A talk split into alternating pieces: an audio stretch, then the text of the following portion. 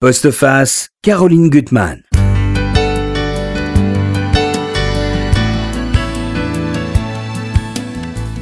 Vous avez des furieuses envies de danser après ces mois de confinement. Alors, suivez-moi. Mon invité vous entraîne aujourd'hui dans le tourbillon des années folles à Paris et de leurs nuits sans fin.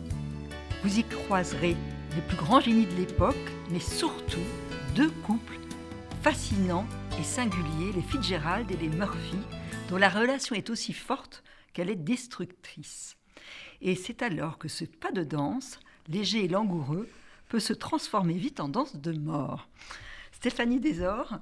Bonjour, Caroline, merci de me recevoir. De retrouver, et chaque fois je suis fascinée par vos livres. Là, ça s'appelle Les Heureux du Monde, c'est un roman, avez-vous écrit chez Alba Michel, mais c'est un roman où vous réussissez, parce que on ne sent pas votre érudition, à complètement nous immerger dans le Paris des années, folles, de l'après-guerre. Euh, on est vraiment avec vous de, plein pied dans cette époque, parce que vous savez tout, sans jamais que ça soit érudit et ennuyeux. Vous savez tout sur les personnages de l'époque, leur adresse, leurs mœurs, la façon dont ils s'habillent. Alors je vais en citer certains dans le désordre, hein, que ce soit Hemingway, Cole Porter, Isadora Duncan, qu'on va voir dans plusieurs films, avec Gertrude Stein, Aristoclas, Cocteau, euh, Diaghilev, Sylvia Beach, et bien sûr euh, les deux couples dont j'ai parlé. Et ça, ces années volcaniques, la force que vous avez, je trouve, c'est de montrer les fêlures de ces gens qui sont heureux, mais surtout qui vont inventer leur bonheur. Et quand on invente une création, quelle qu'elle soit, elle est, elle est fragile. Oui, absolument. Alors, je voudrais juste revenir sur quelque chose. Euh, vous avez dit deux fois c'est un roman. Oui, il y a écrit roman sur euh, la couverture. Mais tout est vrai. Il y a écrit mmh. roman parce qu'on ne sait pas quel genre donner à, ce livre, enfin au, genre de livre que j'écris. C'est-à-dire mhm. que tout ce que je dis est vrai, les mhm. faits sont vrais, mais ainsi que vous l'avez dit, il y a les adresses, euh, il y a, mais il y a aussi une dimension psychologique, il y a des il y a dialogues, une il y a très une... précise. Alors il y a, hein, tout, est précis, tout, est, vrai, mais comme je donne vie au personnage, ce n'est pas une biographie euh, froide, traditionnelle. Euh, je leur donne vie, il y a des dialogues, il y a une vie, il y a des, il y a des amours, il y a des disputes, il y a des danses, tout ce que vous voulez, mais tout est vrai. Je n'ai rien inventé, il n'y a pas une anecdote qui soit inventée. C'est un travail phénoménal, parce que moi ah, j'adore euh, Fitzgerald. Je ne connaissais pas, pour être honnête, les Murphy qui ont inspiré Tendre et la nuit. On va voir d'ailleurs toute, cette histoire. Et, donc du, succès de, Fitzgerald à sa déchéance, vous racontez tout. Enfin, c'est terrible, avec une minutie et en même temps l'allégresse et, la, vitalité du roman. Alors, je voudrais rappeler un peu, parce que nos éditeurs, vous êtes venus souvent à mon antenne, que j'aime beaucoup vos, livres. Vous êtes journaliste et vous avez, vous vous intéressez quand même particulièrement aux, personnages hors normes. Alors que ça soit dans leur e-, excentricité, parfois des êtres pervers, parfois des femmes scandaleuses et fatales. Euh, J'adore les femmes scandaleuses. et, fatales. Oui. Et, c'est vrai que là, on, va, on va voir, il y a le couple des Murphy qui pourrait presque s'approcher, mais ce n'est pas le cas, d'un couple normal, entre guillemets. Est-ce qu'un jour, vous aurez envie de d'écrire sur des gens normaux? Apparemment. non. Mais les gens sont jamais normaux. Non. Euh, ce que j'aime, euh, ce que alors déjà, ça ne sera jamais à notre époque actuelle que je n'aime pas, dans laquelle j'ai beaucoup de mal à mhm. vivre, et c'est pour ça que j'ai la chance d'être une romancière et de pouvoir m'immerger dans des mondes euh, que je recrée. Ça, c'est mhm. ma grande chance. Mhm. Et euh, euh, en fait, je suis attirée par des personnages toujours glamour, parce que j'aime le chic, j'aime l'élégance, j'aime justement dans ces années-là, ce qui me plaisait, c'est que les gens étaient habillés, c'est que les gens étaient cultivés, et en l'occurrence, dans ces années années 20, à Paris, c'est un puits de culture. Donc j'adore mhm. m'y engouffrer. Mais après, donc je vais chercher effectivement ces personnages glamour, ces personnages cultivés, intelligents, chics, tout ce que vous voulez. Parfois terribles. Hein. Parfois terribles. Il y en a des terrifiants. Vous avez des dépeints des Anglais terrifiants. Hein. Absolument. Ah mais je m'intéresse aussi à leurs failles. Et, et en l'occurrence, dans ce livre, ce qui m'a totalement fasciné. J'ai toujours adoré Scott Fitzgerald. Je veux dire, il est mon maître après Dieu. Et, et j'ai euh, appelé mon fils, j'ai prénommé mon fils Scott, mmh. euh, ce qui n'est pas très rien. Jolie idée. Voilà, je lui ai, je lui ai dédié ce livre. Euh, et en fait, ce qui est extraordinaire, c'est que les Murphy, Sarah et Gérald, ont pour soleil noir Mhm. Scott et Zelda Fitzgerald. Et dans Tendre et la nuit, Tendre et la nuit est l'histoire d'un couple, le couple Diver, Nicole et Dick Diver. Et ce couple Diver est un, est un subtil mélange des Fitzgerald et des Murphy. Et ça, ça m'a passionné. Et c'est pour ça que j'ai... Ça a été me- le, le point de départ de. de- ça a de- été le point de départ du livre, si vous Mhm. voulez. Je, en fait, le, je, je, je voulais écrire sur Fitzgerald, mais c'est toujours pareil. Tout a été dit ou presque sur Fitzgerald. Donc on s'est on s'est attaché à sa vie, on s'est attaché à celle de sa femme, on s'est attaché à celle de sa fille. Et, Vous et- arrivez à tout mettre sur- là dans ce livre-là sur Fitzgerald. Moi, je trouve. Oui, Alors, mais- autrement, l'amour de, de- de cette petite euh, cette petite fille qui, quand elle voit sa mère euh, qui, qui va dériver, qui dit "Mamie, mamie, euh, qu'est-ce qui se passe dans sa tête? Enfin, c'est on est vraiment avec avec avec eux. Bien sûr, mais c'est d'abord l'histoire des Murphy, Mhm. Sarah et Gérald, qui sont un Alors- couple avec des valeurs que j'apprécie. Donc un couple nor- normal, je ne sais pas. C'est un dire. couple avec Ah, des, je- des valeurs Ouais. familiales, euh, Je vais- euh, je vais- morales. Ouais, ils sont très beaux tous les deux et fascinants. Je voudrais lire un extrait. Donc, ils sont dans le Paris euh, de là, euh, beaucoup d'argent. Euh, on dira leur- leurs origines ensuite. Trois enfants, donc Oui. ce qui, un bloc familial. un est- bloc familial. hein, ce qui est rare au fond dans ce Oui. milieu-là. Et lui, d'une certaine façon, il ressemble un peu à Scott physiquement. hein. Complètement. hein. Complètement. Oui, oui. Louis, immense, les cheveux auburn, dandy mince, le front haut, irlandais, comme Scott Fitzgerald, des pieds à la tête, enveloppé d'une aura mystérieuse. Il est riche, elle encore plus. Il possède l'esprit vif et l'élégance des princes. Il fleure bon les effluves orientaux d'Aba- d'Abanita, le tabac blond de ses Lucky Strike, poli, intéressé par tout ce qui l'entoure, jamais affecté. Il vit sa vie comme un conte de fées. Après tout, c'est lui qui l'écrit. Les femmes se pincent, les hommes en sont fous. Sarah, c'est lui en pire, vertigineuse, jamais scandaleuse, la coqueluche de tout Paris. Il y a un mystère dans ce couple, Oui. Un vrai mystère. Ben, ils sont. euh, déjà, c'est un couple. Alors, elle est beaucoup plus âgée que lui. Elle a 50 plus que lui. Euh, elle n'était pas intéressée quand elle était jeune par tous ces balles, etc. Ce sont, si j'ose dire, de purs esprits. Ils sont attirés par tout ce qui est culture. C'est pour ça qu'ils débarquent. sans arrêt, la peinture. C'est ça, mais c'est pour ça qu'il débarque à Paris. Et ce qui était fabuleux, vous savez, il y a cette phrase, il faut que je la retrouve absolument, de Léon Paul Fargue, qui dit c'est quoi les années 20 Les années 20, c'est c'est le monde entier Mhm. entre deux trottoirs, celui du Dôme et celui de la Rotonde. Tout se passe là. Tout se passe là, à Montparnasse. Et donc, alors certes, aux États-Unis, il y a la prohibition, certes, le taux de change est très intéressant, pour un dollar, on a 20 francs, mais surtout, ils sont tous là. Mhm. Tous les peintres, tous les écrivains, c'est là que tout ça, se passe. Alors, il y a cette phrase de Cocteau, vous, vous citez Paris qui danse, Paris qui jazz, Paris qui brille. Et, et- et- et- et cette phrase aussi d'Étienne de Beaumont que je trouve très drôle, la frivolité comme un sacerdoce. C'est Oui. vrai qu'il y a la culture de la frivolité là Ben, qui est on- exercée. Oui, on sort, on sort de la Grande Guerre et on sort de la grippe espagnole qui a quand même fait 50 millions de morts. Mhm. Donc, si vous voulez, tout le monde se... se vous savez, après une guerre, c'est- une espèce de renaissance, de folle, folle insouciance.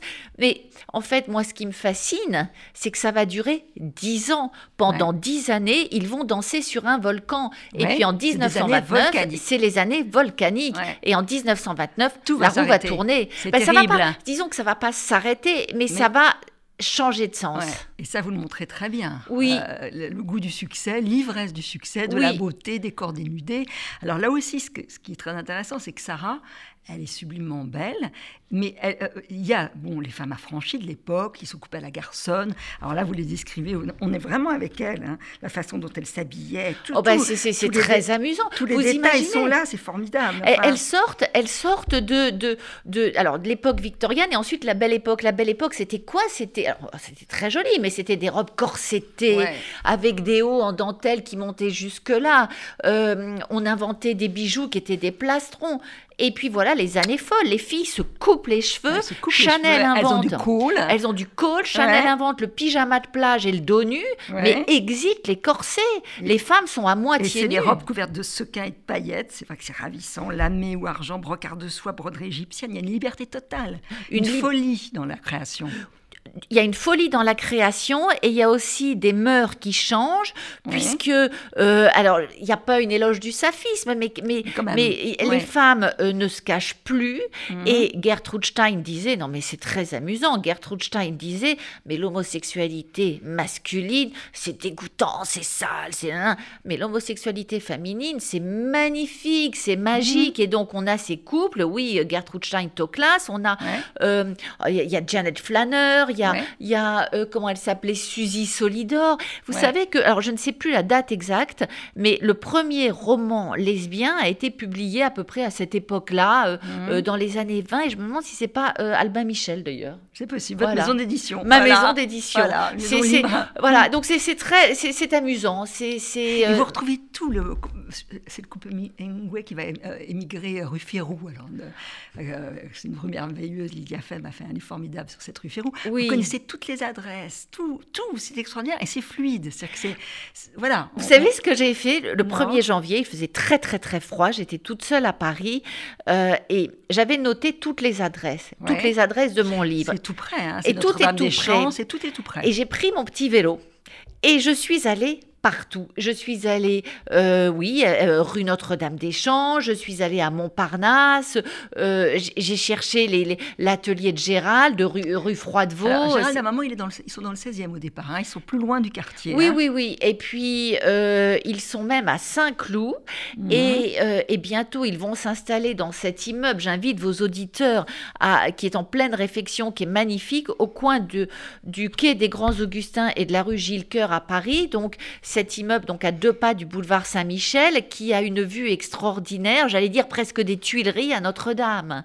C'est fabuleux. Et il est en pleine réfection. C'est un petit, un petit cube rose. Et vous parlez aussi à maman, un, un des personnages va rue Boulard, comme j'habite pas Oui. loin. Ah oui. Et il y a un jardin, et alors je me c'est pas là où Annie Dupéret habite maintenant. Ah, c'est Il possible. y a, Il y a- un, lieu Oui, c'est la maison des Crosby et rue Boulard. ouais, et, ça. et- et rue Boulard, je- alors j'ai descendu aussi ce fameux 1er C'est janvier, la rue Boulard. tout comme ça. Et euh, il y a la maison des Crosby, et les Crosby sont complètement farfelus. Et Sarah Murphy arrive là-bas, et elle cherche partout euh, Harry Crosby, qui est sur le toit en train de boire du champagne. Finalement, va, va descendre, et, il- et le majordome lui ouvre la porte, et la première chose que voit Sarah, c'est un espèce de squelette avec une, une- un préservatif au bout de la langue. Je vais vous dire, c'était c'était une, une époque folle. Une époque folle. Voilà. Alors, eux, ils ont quand même une- un, engouement, mais une petite distance. Oui. Surtout Gérald. D'ailleurs, on dit de lui qu'il est distant, et il y a un mystère en lui. Euh, pourquoi cette distance? Et en même temps, et ça, ça va venir, c'est très important, donc il, il- il peint.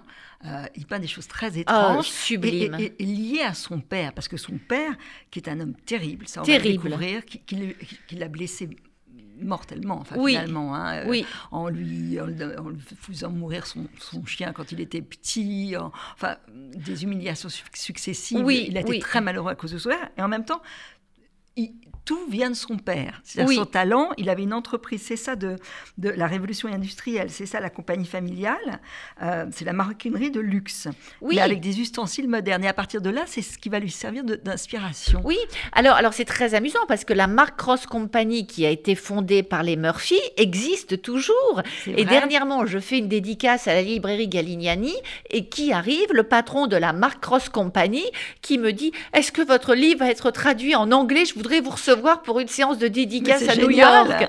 Alors je lui ai dit Écoutez, je ne sais pourquoi pas. pas? Mais pourquoi pas?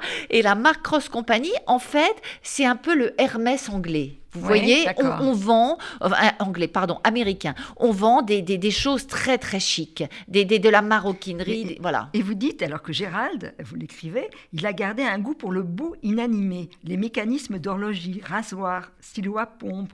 Et donc l'abstraction se superpose au réalisme. Ce que ça Oui. donne une peinture très particulière. Extrêmement ce réaliste, euh, euh, fabuleuse. Il reste à peu près 10 tableaux de Gérald Murphy qui, qui sont dans les, je ne sais plus quel musée exactement, mais ils sont accrochés. Je crois qu'il y en a un à Houston. Enfin, ils sont dans des, dans des Mhm. grands, grands musées américains. Il ne reste que 10 tableaux.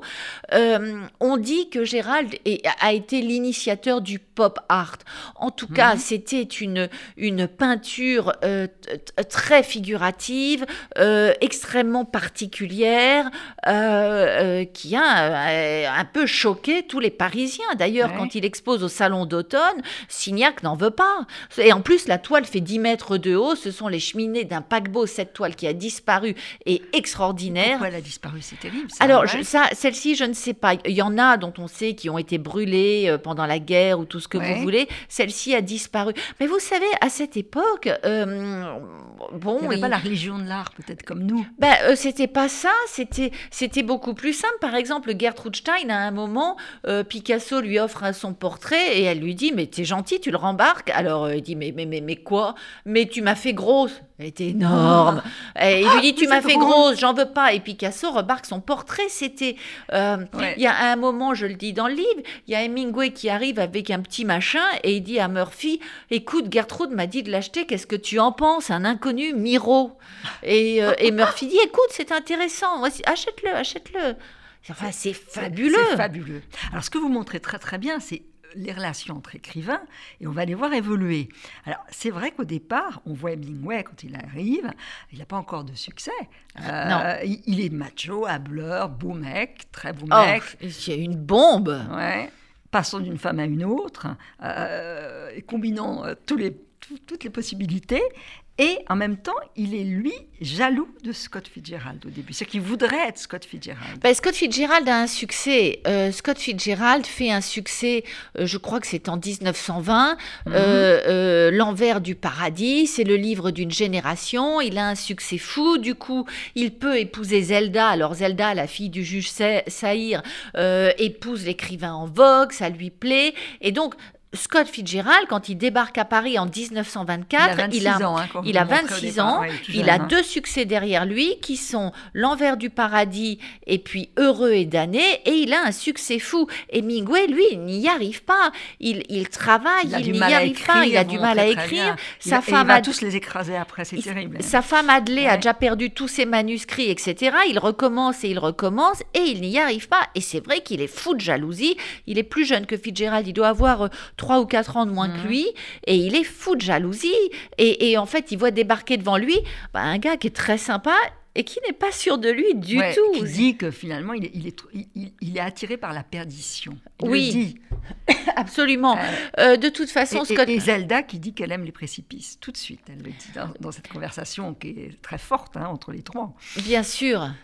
Mais Zelda a toujours, euh, Zelda a toujours, euh, a toujours marché sur une corde raide. Zelda, elle était faite, elle aurait peut-être qu'elle euh, qu'elle aurait, si elle avait épousé quelqu'un euh, de de de- de- d'Alabama, un notable, si elle était Mhm. peut-être qu'elle n'aurait pas eu cette fin tragique. Mais elle a épousé l'écrivain l'écrivain en vogue et ils sont à peine mariés. Vous savez, ils ils partent euh, tout de suite se marier à New York et leur lune de miel, c'est quoi? Ils s'enferment à l'hôtel Beatmore à New York et là, ils invitent tout New York et donc pendant dix jours, c'est c'est une saoulerie permanente. On fume, on boit et si vous voulez, ça commence comme ça. Et- Donc dès le début, on boit, on boit, on boit à n'en plus et Scott finir. va être complètement alcoolique. Alors non seulement Scott est alcoolique, mais en plus c'est un alcoolique qui ne tient pas l'alcool. Ouais. Donc ça, c'est terrible. Terrible.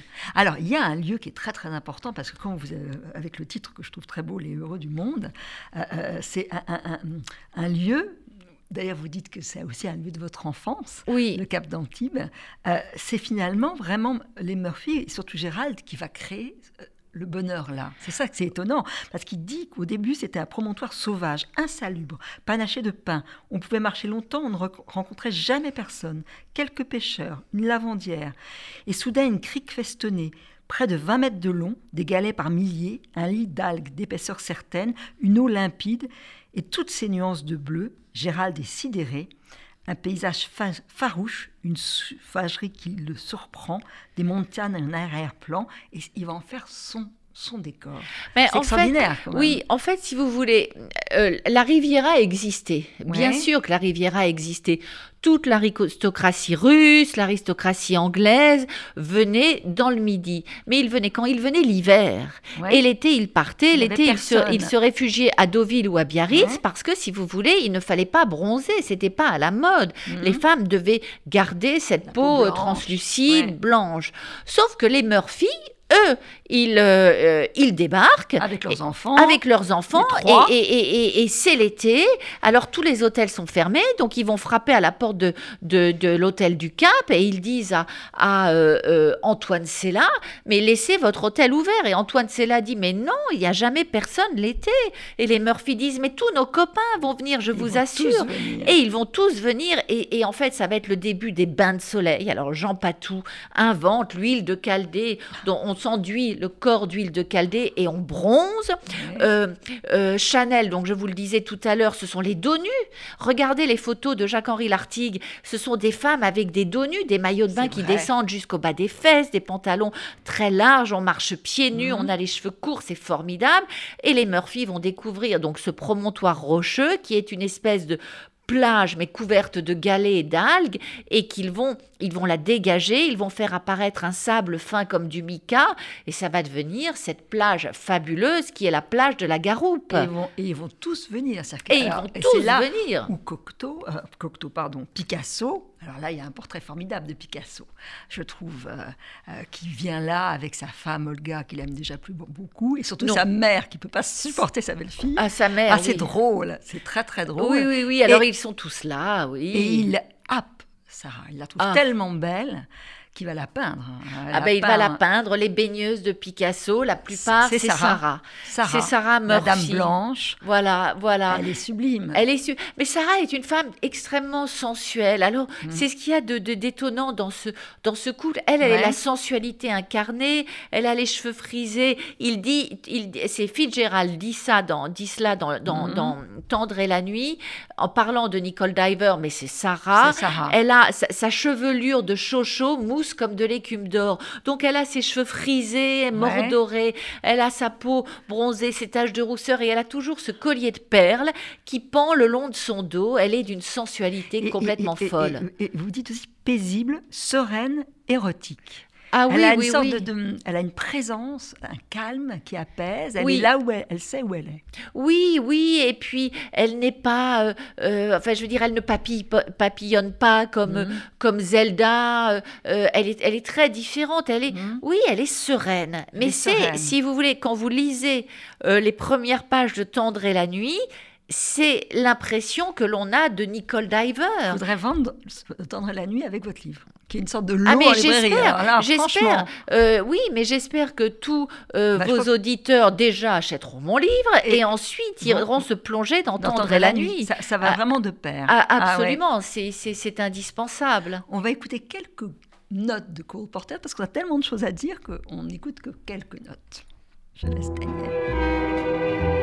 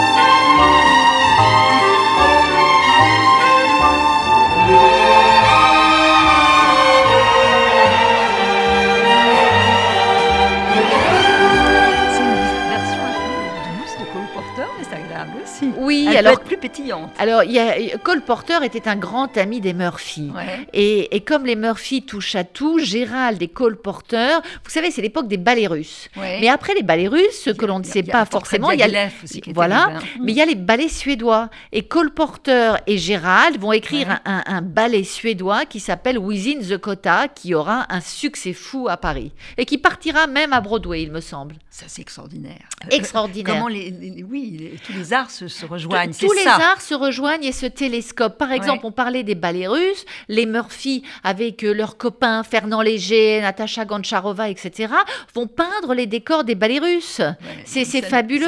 Et puis, ils vont être amis avec, oui, Cole Porter, Stravinsky, etc. Ils sont tous amis. Il n'y a pas de frontière. Il n'y a aucune frontière. Ah non, terrible. aucune, aucune. C'est vraiment l'apanage des arts mineurs. Il y a un élan, un une élan. énergie folle. Oui, oui, oui. Les années jamais folles. Qu'on n'a jamais retrouvées. Jamais.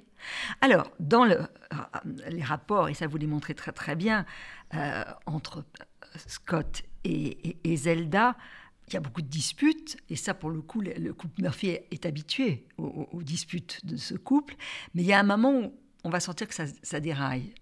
Oui, Du côté de, il y a une lueur étrange dans, dans le regard de, de- de Zelda, une attitude de plus en plus explosive. Une enfin, attitude de plus en plus explosive, absolument. Puis il y a un moment, ainsi qu'on l'a dit au début, les Murphy sont des gens, c'est d'abord une famille, il y a trois enfants, ils ont des valeurs.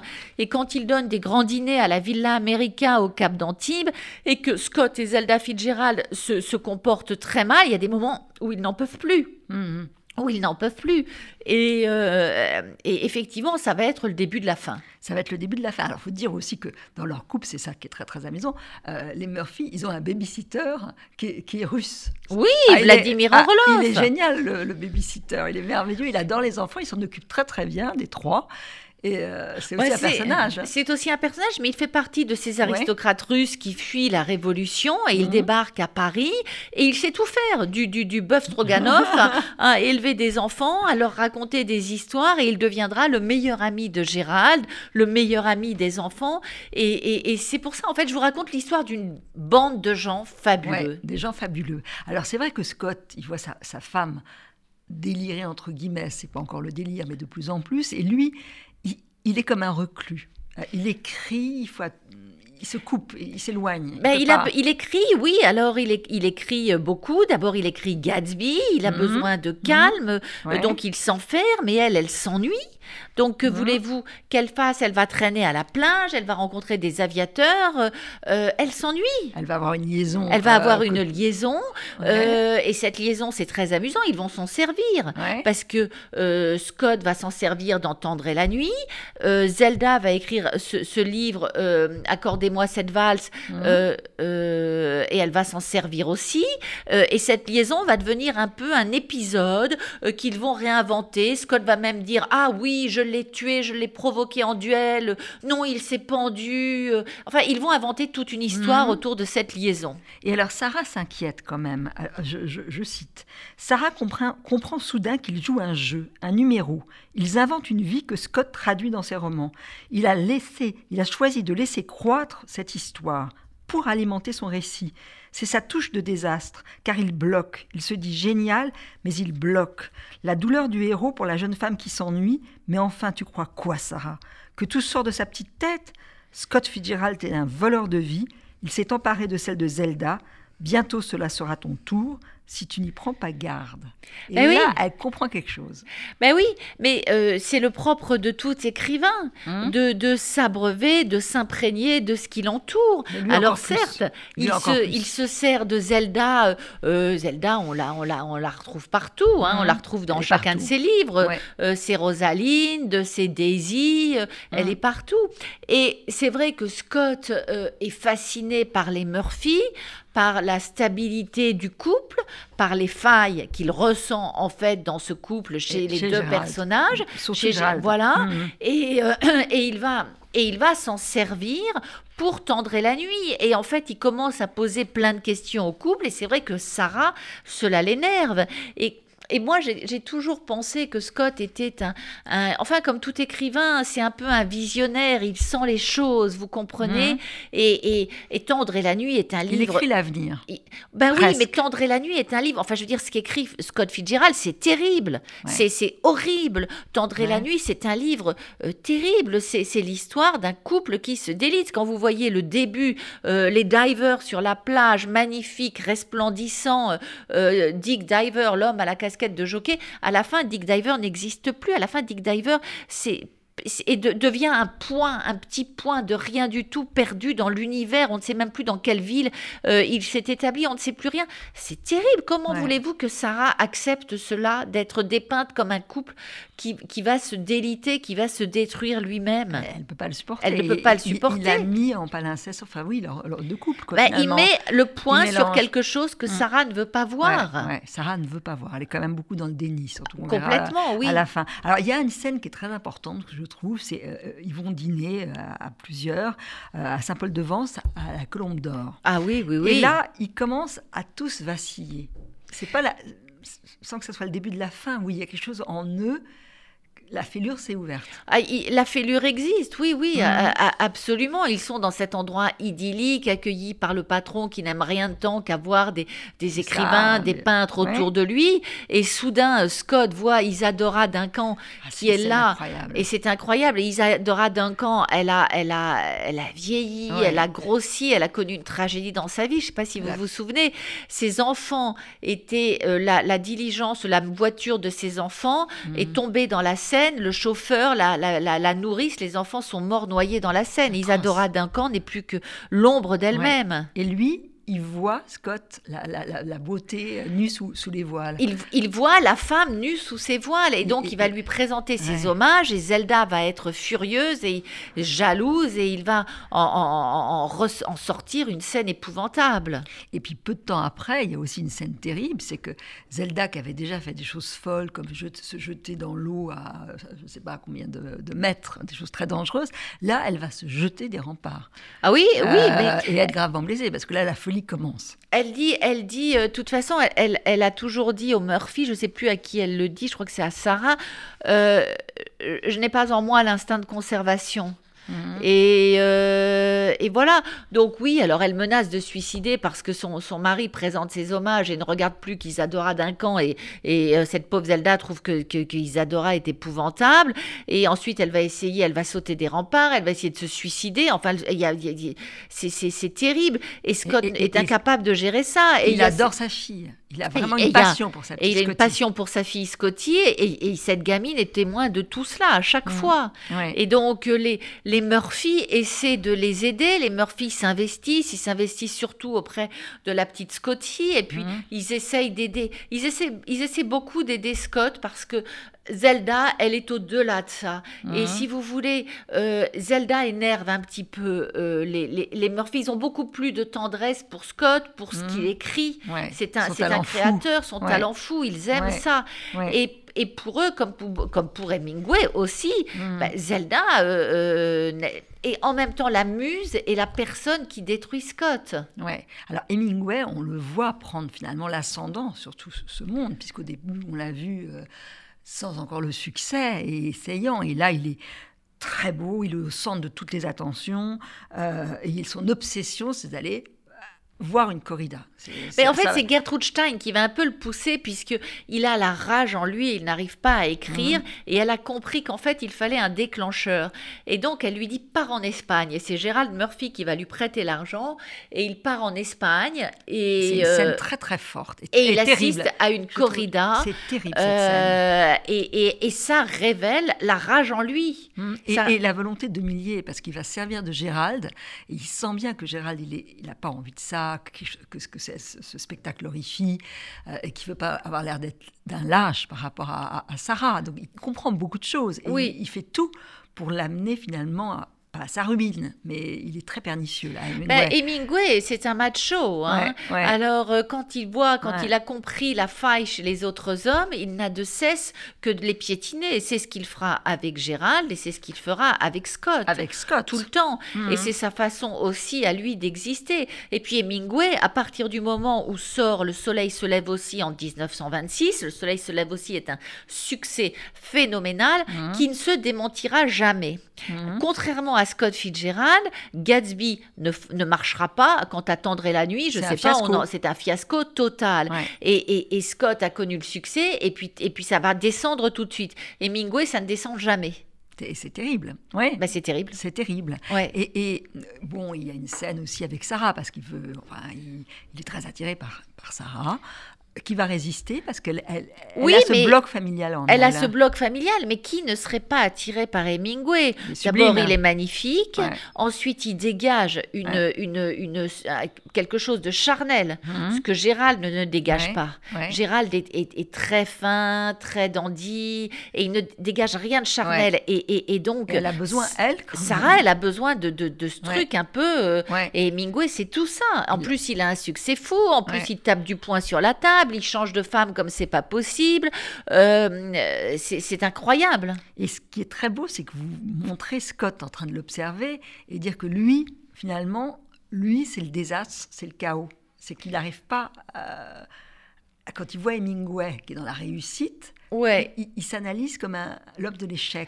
Il s'analyse comme hein. l'homme. Mais de toute façon, il a, il a écrit euh, Mhm. ce, ce, ce, ce, ce récit, ces textes extraordinaires qui sont rassemblés, qui ça s'appelle La Fêlure. Ouais. Et quand il écrit La Fêlure, il révèle justement toute la faille en lui. Et ça, Hemingway lui en a beaucoup, beaucoup voulu. Ouais. Parce qu'il a dit un écrivain ne devrait pas révéler ça. Et Hemingway ne révélait pas ça. Hmm. Bien sûr qu'Hemingway avait une faille extraordinaire. Je veux dire, quand on voit comment il a terminé, il avait ça en lui. Je veux Ouais. dire, son père s'est suicidé, sa tante s'est suicidée, euh, euh, et la tragédie euh, continuera après lui. Mais Hemingway ne montrait pas les failles. Jamais, Mhm. jamais. Au contraire, il était dans la des réussites permanentes. C'était le personnage tonitruant. Et toutes les femmes Et- en et- étaient folles. Et, et Scott est, est au fond un peu précurseur même de notre littérature. On, on Bien dit des choses euh, secrètes. Bien sûr, on dit Hein des choses secrètes, pas Hemingway. Et, euh, et euh, qu'est-ce que je voulais Oui, et en plus, chose très très importante, Hemingway tient l'alcool. Ouais. Et ça, c'est essentiel dans ce monde-là. Ouais, Euh, il boit, tient voilà. l'alcool. Ouais. Euh, Alors, vous allez montrer, on va pas tout révéler dans votre livre parce qu'il y a beaucoup, beaucoup, beaucoup de choses, mais la fin de partie, vous la, vous la décrivez admirablement. Aussi bien Gérald qui va, euh, le dernier hiver, peindre, s'enfermer et peindre, et, et après il ne pourra plus peindre. Ouais. C'est très beau aussi, ça, je trouve, la, la façon dont... Et puis tout va se fissurer, hein, en- que ça soit Diaghilev, euh, la Mais- mort de Diaghilev, que tous les personnages qui vont... Voilà, Scott va être ruiné, il y, aura la maladie, il y aura plein de choses qui, va faire que- qui vont faire que, bon, bah, ils vont être pris par, euh, par la- le côté obscur de la nuit. En fait, ce qui est terrible, c'est que leur vie épouse euh, euh, celle de leur époque. En 1929, il y a euh, le, le- le crash et, en f- et, et- et- et qui amène la Grande Dépression. Et en fait, ils ont tous été emportés par cela, mais pas seulement d'un point de vue financier. Alors certes, les Murphy Mhm. ont perdu de l'argent, ils étaient très très riches, ils ont perdu beaucoup Ouais. d'argent, mais c'est pas ça. Euh, en fait, c'est le début de la fin. C'est la roue qui tourne et qui écrase tout. Alors, alors les Fitzgerald, ben, ben Fitzgerald, il a de moins en moins de succès. Euh, Il y a une tragédie qu'on ne révélera pas qui Mm. va frapper les, les Murphy et, et- et- et qui va les, leur faire quitter la Côte d'Azur. Il y a Hemingway qui part, qui change de femme et ça ne va jamais. Et alors, il a beau avoir du succès. Enfin, on sent qu'ils sont tous précipités vers leur chute. Ouais. Et Cole Porter, qui va avoir aussi alors un Cole accident horrible. On Porter. va, remettre- on va écouter une musique un peu plus gaie de Cole Porter, mais il va, il, il va devenir infirme, c'est ça? Alors Cole Porter, en fait, Cole Porter était très très gai, très. Alors Cole Porter, il a, il est marié à une fille qui est fabuleuse, mais Cole Porter aime les hommes, sa femme le sait. Bon, elle accepte de, euh, de le partager, mais tout de même, quand il se met à déserter complètement son lit, elle est très très très triste. Elle est très très Richel, euh, sa femme.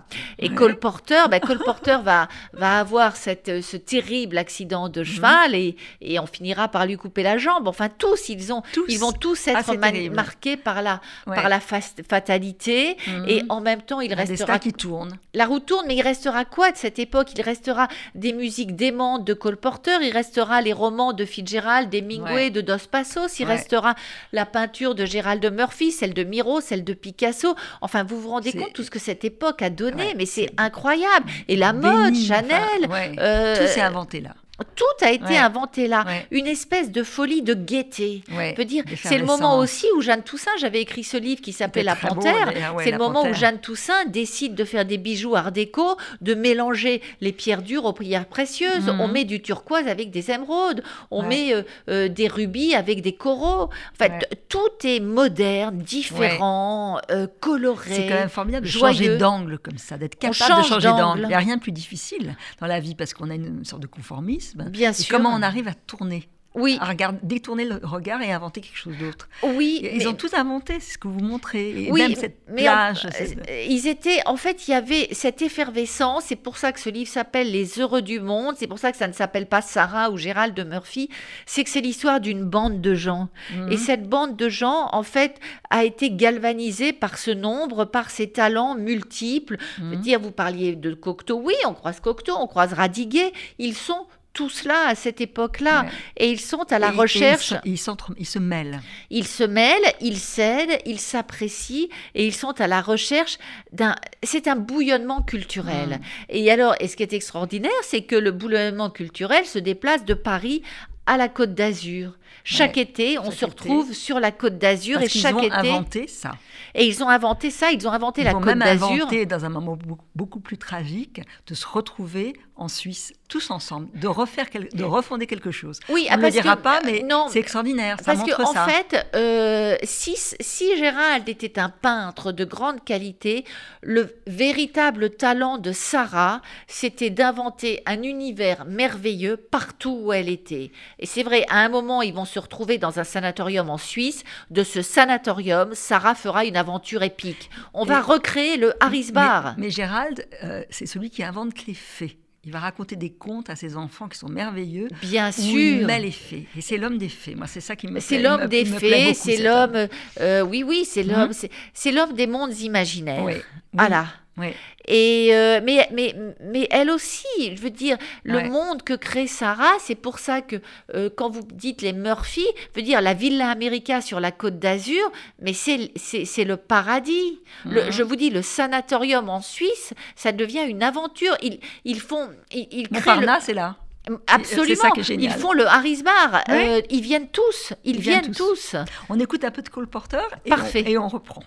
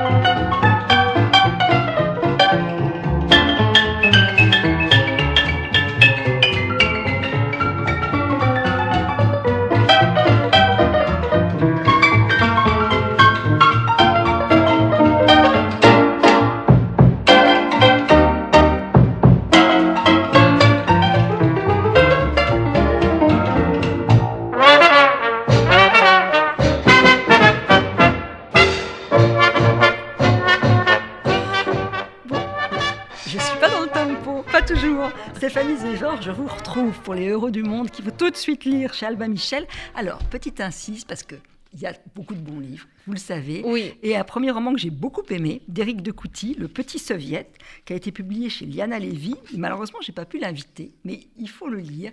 Et c'est un livre très, au fond, très douloureux sur un retour dans l'enfance et dans une région familiale. Je, je vous le lis. Le- Les mots de Barbara me sont venus en mémoire par surprise. La chanteuse préférée de mon père, une de ces mélodies qu'il fredonnait en travaillant. J'ai eu tort. Je suis revenu dans cette ville au point au loin perdu où j'avais passé mon enfance. Et il va être obligé d'en revenir dans le village de son enfance à la mort de ses parents et découvrir un, un très douloureux euh, passé lié à la résistance et à des choses qu'on lui a cachées. Et donc il va faire une enquête en étant sur place dans ce petit village perdu avec des gens qui se taisent. Donc c'est à la fois un livre presque policier et vraiment un livre sur ce qu'on vous cache, qu'on ne sait sûr. pas et qu'il va découvrir. Donc il faut le lire. Éric Descouty, Le Petit so- Soviet, chez Liana Lévy. C'est un très beau livre. Et vous, vous avez aussi... Vous Alors j'ai aussi hein un coup de cœur. euh, en fait, j'ai beaucoup aimé dernièrement une biographie d'Andy Warhol Ah. par Jean-Noël Liot Ouais. et c'est sorti chez Alary Éditions. Et vraiment, je, je recommande ce livre à vos auditeurs parce que c'est une autre face d'Andy Warhol. C'est un euh, l'auteur a mis près de, de 20 ans. Il a mis, il a eu de multiples recherches. Euh, c'est extrêmement bien documenté. Euh, bah, c'est un livre haut en couleur. Donc, s'il vous plaît, euh, chers auditeurs de RCJ, précipitez-vous sur ce livre de Jean-Noël Liot. Très bien, on le fera. Alors, en tout cas, il faut se précipiter sur le vôtre. Merci. c'est un livre à multiples rebondissements parce que on a vu aussi comment vous racontez ben, le, destin des, écrivains, comment ils changent, comment le, ça ba- bascule d'un côté ou, de l'autre. Et là, moi, je voulais revenir sur les, liens et les destins aujourd'hui pour les lecteurs de, Scott Fitzgerald et d'Hemingway. Oui, alors ce qui est très amusant, enfin ce qui est assez terrible, c'est que Scott Fitzgerald, je ne révèle rien, tout le monde le sait, meurt en 1940 ruiné. Euh, ce que l'on sait moins, c'est qu'il entrait dans les librairies et il demandait au libraire Est-ce que vous avez un livre de Scott Fitzgerald Scott Fitzgerald, ah non, Bon, il est mort d'ailleurs. Et donc, il a, quand Scott meurt en 1940, on ne trouve plus ses livres nulle part, il n'est plus édité, les gens, euh, il n'existe plus. Alors que Hemingway va toujours avoir du succès. Mais alors, ce qui est complètement dingue, c'est qu'ensuite, la guerre euh, éclate et que dans le pactage, à quoi ça tient? Dans le pactage des soldats, on met euh, cigarettes, tout ce que vous voulez, une photo de Rita Hayworth Et le Gatsby magnifique de Scott Fitzgerald. Et donc, après qui la a guerre, fait ça? Qui a choisi je, ça? je ne sais plus, mais si vous voulez, alors je, je trouve ça très étonnant parce que Gatsby le magnifique, c'est quand même pas un livre très très gai. Non, C'est un livre incroyable. Moi, c'est mon livre moi, c'est un préféré. livre que j'adore aussi. Mais, mais ce n'est pas un livre, c'est pas le livre que c'est pas un livre. Enfin, on le met dans le pactage et quand euh, à la fin de la guerre, la la la, la renommée de Fitzgerald explose. Et, euh, et j'espère qu'aujourd'hui, dans notre époque un peu difficile où l'on oublie euh, un peu tous nos classiques et, et toutes nos valeurs, je- je- j'espère que euh, Fitzgerald est encore lu. Je crois qu'on lit beaucoup Gatsby magnifique et, et Tendre la, euh, Tendre Alors, on lit Gatsby, Surtout mais- Gatsby. Oui, mais parce qu'il y a eu ces films, d'accord? Il y a eu ça, ce vrai. film avec DiCaprio. J'aimerais beaucoup que vos auditeurs, s'ils en ont l'occasion, regardent le film avec Robert Redford et Mia Farrow, qui, selon moi, vraiment colle au texte parfaitement. Mhm. Euh, les films aident beaucoup. Ouais. Euh, alors que les films tirés des romans d'Hemingway, euh, non. Hemingway, lui, la postérité d'Hemingway, c'est vraiment dû euh, à, à- à son, à, à- à son talent. Puis Ouais. Hemingway, n'oubliez jamais, Hemingway, il a eu, euh, il a eu le prix Nobel. ouais. Euh, Il a eu la- vraiment la reconnaissance. il a eu une reconnaissance, il a connu cette reconnaissance, il en a profité. Peut-être que, euh, je ne sais pas, peut-être que ça a participé aussi à sa fin prématurée. je, je ne sais pas. euh, Mais moi, je pense que Scott Fitzgerald correspond vraiment au, au- au mal-être d'une époque, d'une génération, et que Ah oui. c'est peut-être pour ça aussi qu'il est. Moi, je pense qu'il est, très oui, oui. bah, en tout cas, je vais, moi, je vais allez relire euh, Tendre, la, nuit. Ah oui, à, l'aune de votre lien. Vous savez, euh, Scott Fitzgerald disait euh, Gatsby, Gatsby est un tour de force. Tendre la nuit est ma profession de foi. Mmh, c'est hein, pour lui son grand livre. En tout cas, on, le comprend tellement mieux en vous ayant lu. Enfin, c'est un livre, je trouve lumineux. votre livre, hein. Stéphanie Desor, les, les heureux du monde. On plonge dans des vies, c'est vrai, dans des vies extraordinaires. Et c'est passionnant. C'est chez Alba Michel. Il faut vraiment le lire. Merci. Merci beaucoup Caroline et merci à tous vos auditeurs.